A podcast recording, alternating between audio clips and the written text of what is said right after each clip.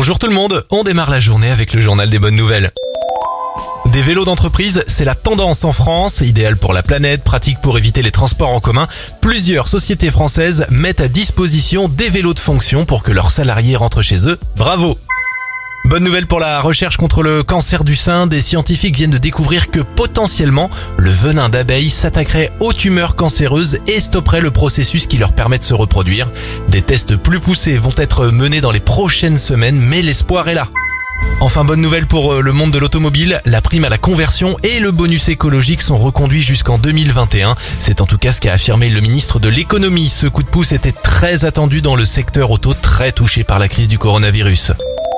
C'était le journal des bonnes nouvelles. Il est dispo maintenant en replay sur radioscoop.com.